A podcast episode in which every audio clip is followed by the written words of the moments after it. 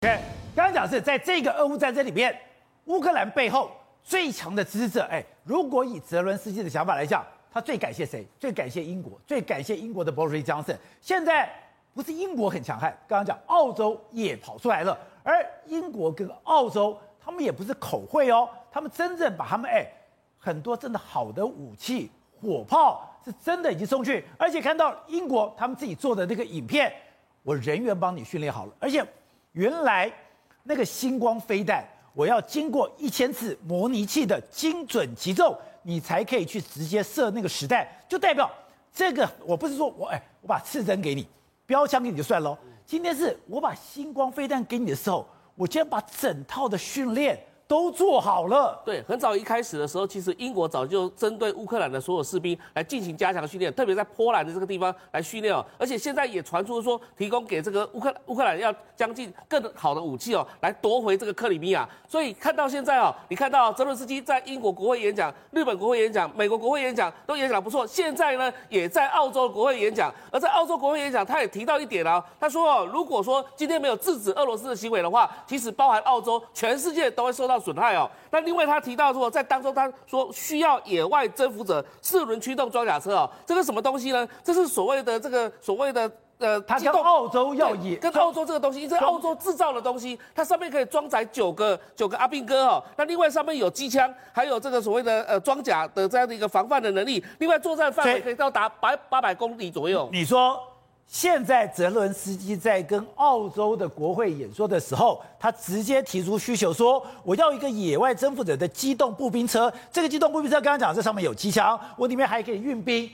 这个澳洲也要给他。对，现在澳洲正在考虑说要不要把给他给他这个东西，而且要给多少辆哦。不过可以确定的事情是，现在莫里森已经跳出来讲说，他们已经决定要给这个。”这个乌克兰来讲的话，有包含无人机啊，还有援助两千五百万澳币的这个呃，包含口粮啊、医疗用品啊，另外还有九千一百万左右的这个澳军的这个澳币的这个军事援助，还有六千五百万的这个人道援助啊，另外还有七万公吨的煤矿等等哦。你可以看到这个事情啊，就是说，它现在澳洲来讲的话，作为跟英国、美国这个合作的一个对象，也就是我们常讲的奥库斯的这地方哦，原来它不是只有在印太地区而已啊，它事实上也在欧洲的这个战场上面发挥它的。效用啊，因为对盎格鲁萨克逊人来讲的话，他们的团结对上斯拉夫民族的这样的一个入侵，事实上就可以看得出来，就是说，你说美国、英国、澳洲这个阿库斯，他们是以基本上是安格鲁萨克逊的这个统治群，他们现在。要去对付俄罗斯，是因为你知道以前日不落国就是英国的天下，在这种天下之下，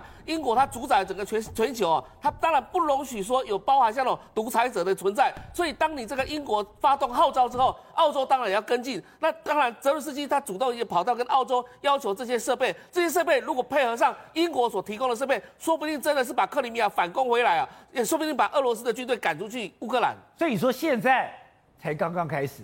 乌克兰之前我是等于说都守势，现在反守为攻。我在反守为攻，刚刚讲的，我不但是把这个底下的赫尔松，我不但把这个一些城市拿回来了，我现在搞不好把克里米亚都会拿回来了。是你现在发现了一个问题哦，因为那个乌克兰以往常常都是用俄罗斯遏制的武器，他今天如果说要运用到这些所谓的装甲车或者所谓运兵车这些东西来讲的话，事实上这是欧规的，或者是所谓的澳澳洲制造的。那乌克兰的士兵怎么一开始就可以上手了呢？是不是平常就有在训练呢？这就是带让他极为非常怀疑的事情。就说你泽伦斯基要那么多东西的目的在哪里？如果你真的是你的士兵早就已经被训练完整了，当然要这些东西没有问题。但如果没有的话，是不是澳洲的军队以及英国的军队会渗入这场战争呢？如果渗入这场战争的话，就没有就代表说拜登所讲的说美军不会渗入到不会派兵到去派派兵到乌克兰去。但是事实上，英国或者是澳洲能不能派兵到这个这个这个乌克兰去呢？这就形成一个非常严重问题哦，因为它不是只有一台车里面只坐一个驾驶员而已，它是一整组人员都要进到这个地方来。那包含上面怎么去使用这个机枪？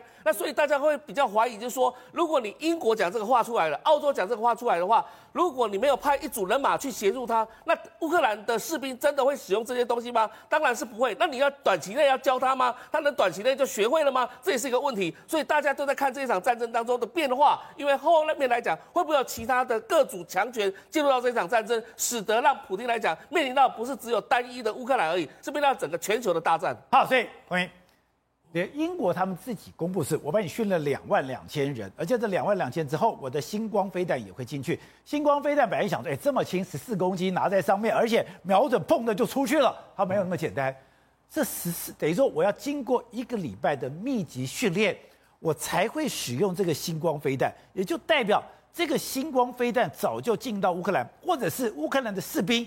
早就已经经过英国的训练了。呃，我们这样看，其实英国是一个很奇怪的国家，他们很喜欢做研究，他们研究的东西呃非常特别。那我们之前讲过，因为坦克就是英国人设计出来的。对对对，我们想说，哎，之前呃，刺针飞弹这么好用，没有英国人说不要。我要设设计出啊，世界上最快最轻便的所谓的呃能源式的呃 MANPAD，就是呃监测式防空飞弹。那这个星光飞弹或新闻飞弹它多快呢？呃，三马赫。那三马赫是什么概念？就是呃三十六倍的哈呃高铁的速度。那这呃时速呢？这三千六百公里哦，它的射高跟射程分别是呃七公里。哦，那七公里多快呢？当你发现到敌机，呃从单兵发射到命中敌机只要七秒钟，好，所以七秒钟当然快，七秒钟快，就代表没有任何的飞行器可以躲得过。对，但但但它很快，但是有一点，但是它有缺点，就是说，呃，这型飞弹哈，采用光学瞄准，光学瞄准意思说它不像吼次针飞弹，哎，打了就跑，不是，它比如说呃。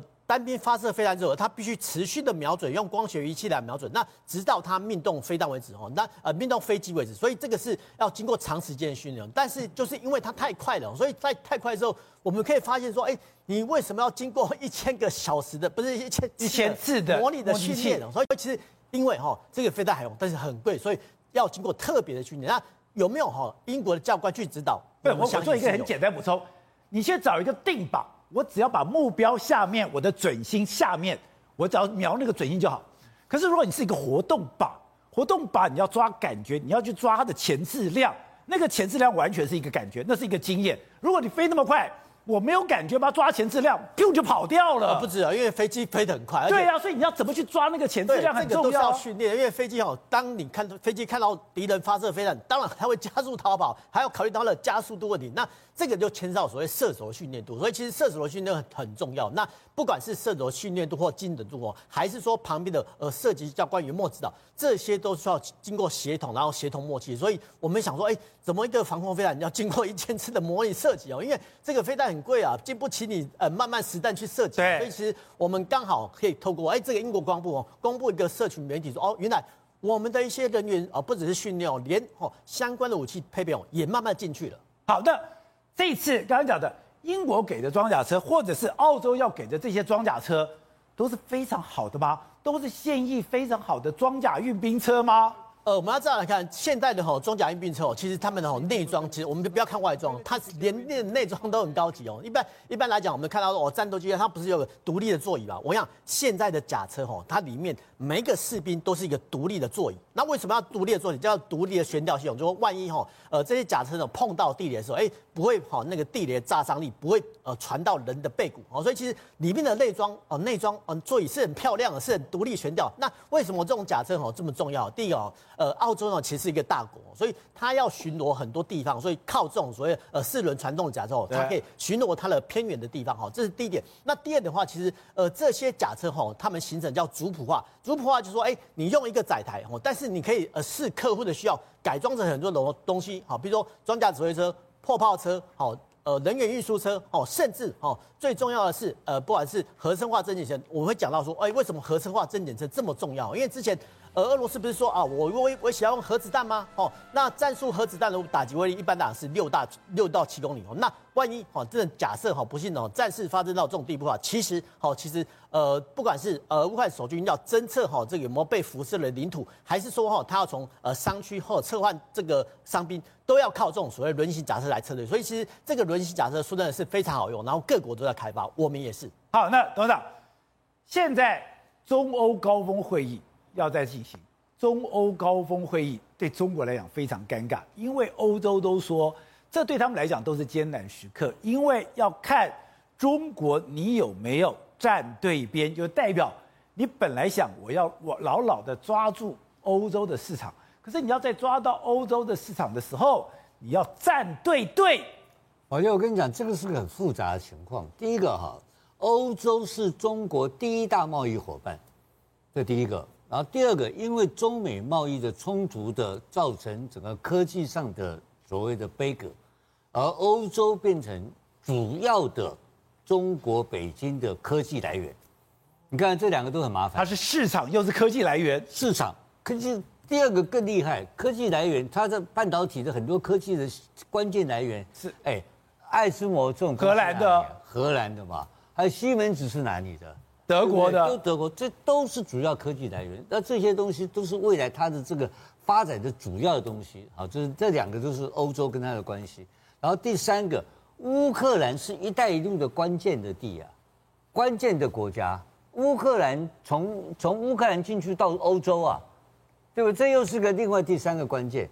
那这些东西他现在怎么他怎么去帮俄罗斯？对，那现在全世界都怀疑他在帮俄罗斯。因为中欧班列，你就直接从那个东北就直接干到莫斯科去了，满洲里就直接走了。他根本就是大大大，就是直接把货就送过去。他根本你根本没有办法调查他，因为他们两个边界四千多公里，对不对？好，你看中中俄关系，那更别提了。哎，四千多公里的边界，你认为他们会关系良好吗？当然不好，当然不好嘛，长期都是互相有猜疑的嘛。那这个东西，他现在去帮俄罗斯，帮也不是，不帮也不是，因为帮下来结果，俄罗斯这样反咬他。对，他不帮他的话，这个问题就俄罗斯早晚要也要过来跟他会黏在一起。对，因为他所有的军火科技来源全部要从俄罗斯供应，所以这个东西他现在变得非常尴尬。所以你就看到了。芬兰的总理马林就这么讲：我们要先确认一件事，中国是不是站在历史正确的一方？甚至跟我们讲，有欧洲的官员讲，我们要针对中国采取强硬的立场，这是我们参加过最艰难的峰会。什么叫做强硬的立场？你要把你的态度给表示清楚。那就一件事情简单了，你是第一个重要的措辞嘛，到底俄罗斯是不是侵略嘛？这个东西到现在为止，他现在不讲啊。对，特殊军事行动，他不，他的军事行动啊。但是这个关键问题是这个问题啊，你这个东西就不讲清楚。然后第二个，你说制裁，他认为制裁是没有必要的啊，他反对制裁啊，对不对？他公开反对制裁，那公开反对制裁，你就暧昧，那表示什么意思啊？那你就是帮爱澳援他嘛，你就是支援他，不然反对制裁干嘛？对，因为他反对制裁，反对怕自己变成利害关系国啊。所以这整个情况的基础之下，这个会要怎么开，我现在看不太懂哎。他是第二，这个这个到时候你就当场问习近平，习近平怎么怎么处理问题？对，因为他们变成只有把那个套话，这个稀里糊涂的再给重新讲一遍，但讲一遍结果，欧洲人一定跟他干，欧洲人不会放过他嘛。这个这个这个你过不了关的事情，因为跟我有利害关系，每一个国家都有利害关系。所以尤其欧洲已经很清楚，欧洲现在难道已经很清楚，跟乌乌呃俄罗斯已经是完全对立面了？我们已经是完全不同的队伍了。你站在哪一个队？对欧洲的利益至关重要了，因为中国一定要站在欧洲这边才有利益。因为中欧的互相投资协定的这个协定目前被耗拖在那边，因为他有跟一些议议员，因为中欧洲欧洲议会的吵架嘛，对不对？可是这个事是一个机会，让他调解所谓的中欧关系的机会。可是他现在非常困难的，他跟这个这个俄俄罗斯。搞一个这个叫大家关系好到没有上限，对对不对？现在变成出现一个又有底线，对不对？然后又讲了一大堆奇奇怪怪的，都奇奇奇怪怪的论述。所以这个目前确实习近平很难处理，但是我也不认为会处理的非常好。